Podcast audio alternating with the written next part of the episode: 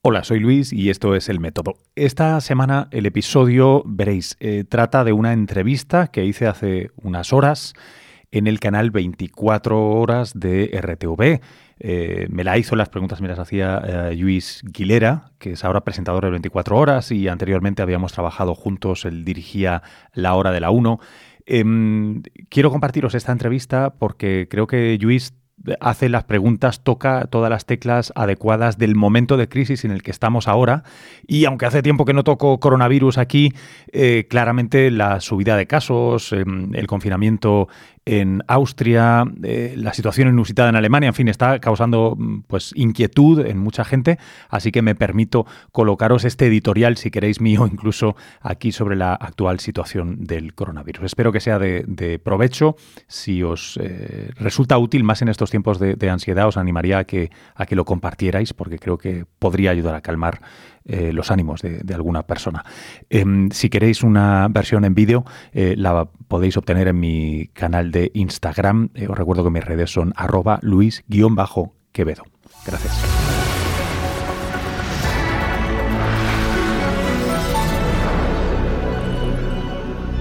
Estamos viendo los datos de Cataluña que acaban de actualizarse. En el global de España la incidencia está ya en 132. La primera pregunta es obvia. ¿Tenemos que empezar a preocuparnos eh, a mí me gusta decir siempre que tendríamos que ocuparnos, como lo hemos estado haciendo, creo que con, un éxito eh, notable, sobre todo si nos comparamos con nuestros vecinos europeos, eh, vacunándonos cuando nos debemos vacunar y no frivolizando o no relajándonos antes de tiempo con las medidas no farmacológicas, la mascarilla, la renovación de aire, el evitar los interiores en la medida de lo que podamos. Es cierto que la meteorología no nos está acompañando estos últimos días, pero no, no, no hay un motivo de preocupación por ahora, ¿no? Con prudencia. Vamos a seguir viendo esos datos porque no olvidemos que estamos en la temporada que, si esto no fuera la pandemia de COVID-19, sería la temporada clásica de los coronavirus. Esta es la época del año donde, eh, donde más hacen de las suyas, más se transmiten tradicionalmente. Me refiero a los resfriados, los catarros.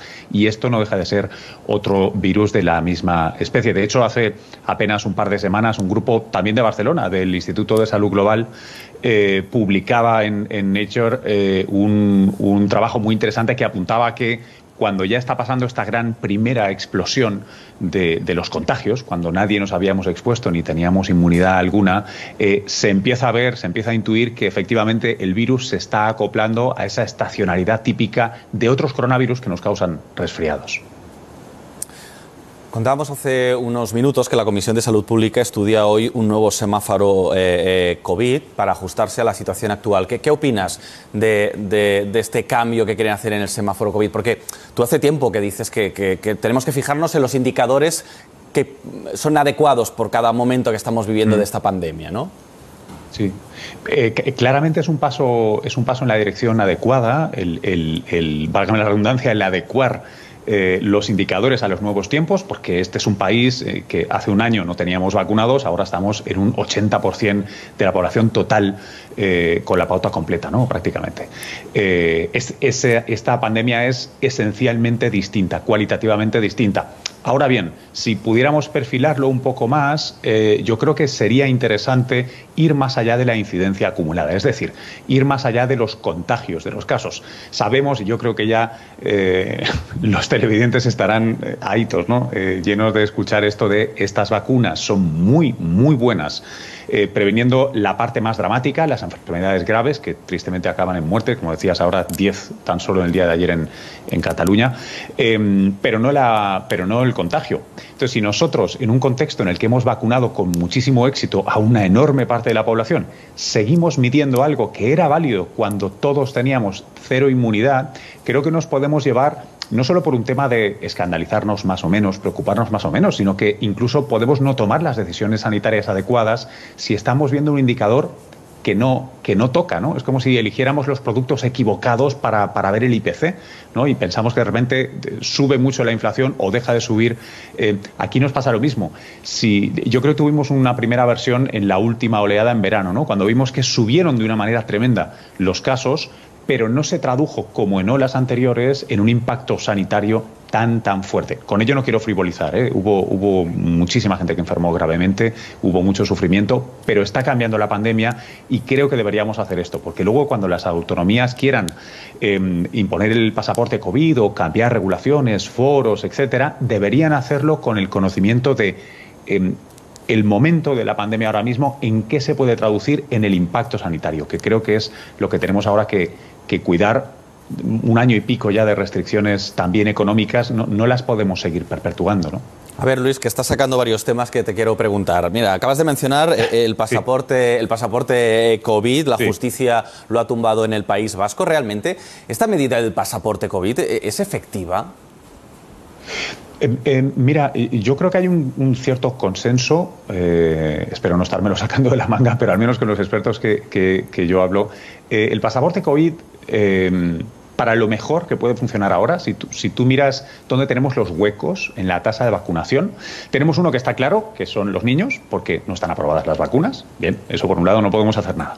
Pero tenemos otro hueco muy interesante que empieza en los 20 años y acaba en los 40 o 49, ¿no? según lo generoso que quieras ser.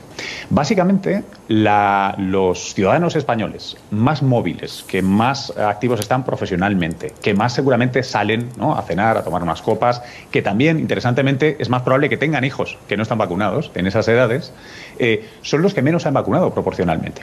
Entonces, ¿para qué, en mi opinión, puede servir este pasaporte COVID? Porque también es para el grupo de población a quien más va a rozar, a quien más va a irritar la petición de ese pasaporte COVID. Eh, claramente, si tú quieres trabajar habitualmente, ir a comer a un restaurante, salir a tomar algo y te lo piden, pues te pasa a pensar dos veces si antes eras perezoso el hecho de vacunarte, ¿no? Esto excluyendo a la gente que tenga motivos pues, ideológicos muy fuertes, ¿no? Contra la vacunación, pero en general, esa parte de la población que tal vez ha sido perezosa, no ha tenido ocasión, le ha costado por lo que fuere, este pasaporte COVID puede incentivar a eso. Si además ahí le sumáramos la aprobación que tiene que caer en algún momento de la, de la EMA, ¿no? de la Autoridad eh, Europea de Medicamentos, eh, de las vacunas para los más pequeños y arrancamos ahí también la vacunación, yo creo que eso nos puede ayudar a rebajar mucho eh, los contagios que estamos teniendo ahora mismo. Sí, en relación a lo que decías, nuestra compañera nos decía que eh, según la última actualización de Cataluña está bajando la edad media de, las personas mm. que se están contagiando eh, ahora mismo. Eh, mencionabas el, asunto de las vacunas. También te quería preguntar, hoy se decide qué pasa con la tercera dosis de las personas de más de 60 años. Uno tiene la sensación que al final nos acabaremos poniendo todos, ¿no? La dosis de refuerzo. Em, claro, hay, hay, una parte que es, que es, meramente científica y otra que es de gestión política. Eh, en la parte científica, eh, el consenso es, sí que es cierto que la gente que tiene menos, voy, a decirlo de manera muy coloquial, ¿no? menos potente, menos robusto el sistema inmune, simplemente porque es naturaleza. ¿no? Cuando uno envejece, su sistema inmunitario eh, pierde fuerza. Eh, bueno, a estas personas, la verdad, se pueden beneficiar de, tener esta tercera dosis y cuando toque el año que viene, como pasa ahora eh, con la gripe, ¿no? Una cuarta, una quinta, no importa. Es decir, ayudarles externamente a que estén mejor, lo mejor preparados que puedan.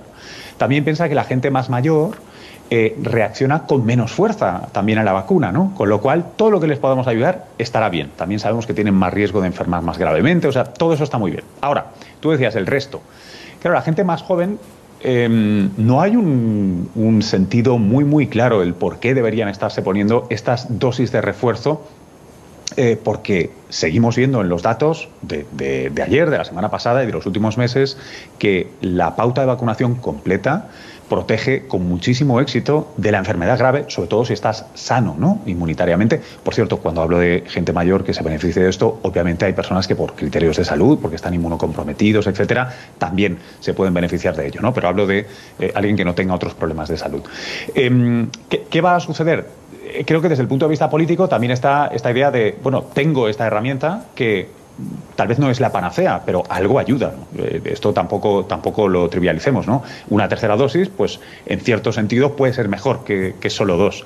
Lo que pasa es que ese margen de beneficio eh, entraríamos, y perdóname porque te estoy abriendo temas todo el rato, pero claro, entraríamos en el tema de seguimos con un 5 o 6%, por ejemplo, en África, ¿no? de, población eh, vacunada Em, es, muy difícil, ¿verdad?, equilibrar todos estos, todos estos asuntos. Para mí, la, para, para población débil por edad o por otras enfermedades es, es una decisión razonable, muy razonable. Para el resto, no lo sé, tal vez seguiremos la estela norteamericana y será así, quien quiera. Sí, si no me abras más temas porque yo seguiría preguntándote y tenemos que irnos en directo ya a, Cádiz, eh, donde siguen, ya sabes, las protestas del sector del metal. Solo una última pregunta y te pido una respuesta como tú sabes bien hacer, cortita. Eh, el tema de qué está pasando en Centro Europa, donde está, ya ves, los contagios eh, desbordados. ¿Esta ola de la pandemia en Centro Europa nos va a caer encima?